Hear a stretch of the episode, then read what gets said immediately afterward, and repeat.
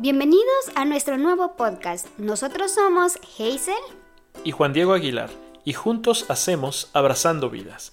Hoy estamos abordando el tema La, importancia, de, Dios, en, la, familia. ¿Cuántas veces has escuchado a alguien decir que los hijos no vienen con manual de instrucciones para los padres?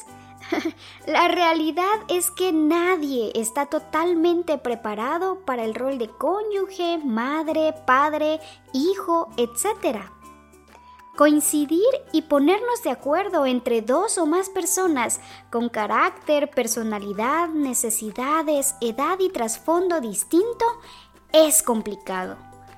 Por más que leamos libros, tratemos de prepararnos mentalmente o idealicemos la familia que quisiéramos formar, la realidad es que, como dice el dicho, vamos haciendo camino al andar.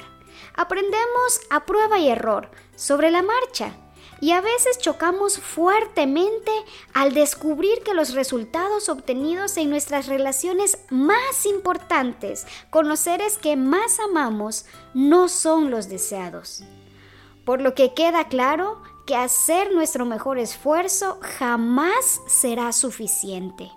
Lamentablemente, muchas madres o padres de hijos heridos y dañados al final de su vida se justifican diciendo que hicieron lo mejor que pudieron, trabajando duro para sostenerlos, protegerlos y ver por su futuro. Si bien esto es admirable y totalmente valioso para la vida de los hijos, estos padres se centraron mucho en el trabajo y en el esfuerzo, pero no en las necesidades emocionales y el corazón de sus hijos.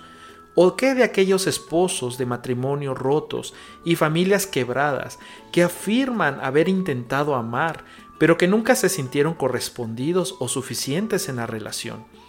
Aunque la intención de amar es muy buena e importante, esto pasa cuando las personas no logran descubrir la forma en la cual su pareja o sus hijos se sienten verdaderamente amados. Ahora, por favor, no nos malinterpretes. No dudamos que muchos de ellos realmente se esforzaron a su manera. No estamos cuestionando el amor y los sacrificios que seguramente día a día tú haces por tu familia.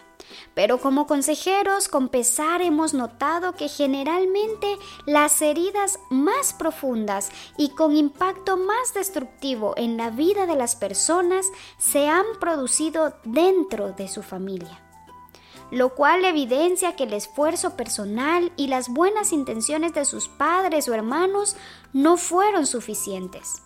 Por supuesto, no existen ni existirán esposas, padres, madres o hijos perfectos. Y es precisamente por ello que necesitamos toda la ayuda posible.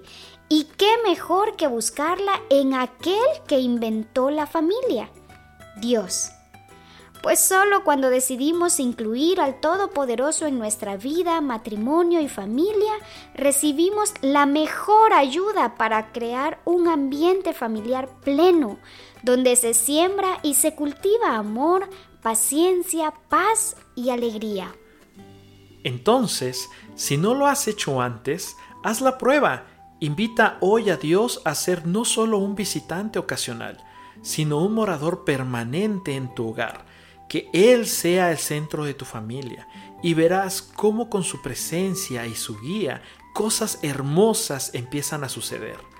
Nunca es demasiado tarde para restaurar y empezar a construir una familia plena, pero recuerda que para aprender realmente a amar y tener la sabiduría para ser plenos en nuestro hogar, es necesario reconocer que necesitamos ir y aprender de la fuente misma del amor, la sabiduría y el bienestar.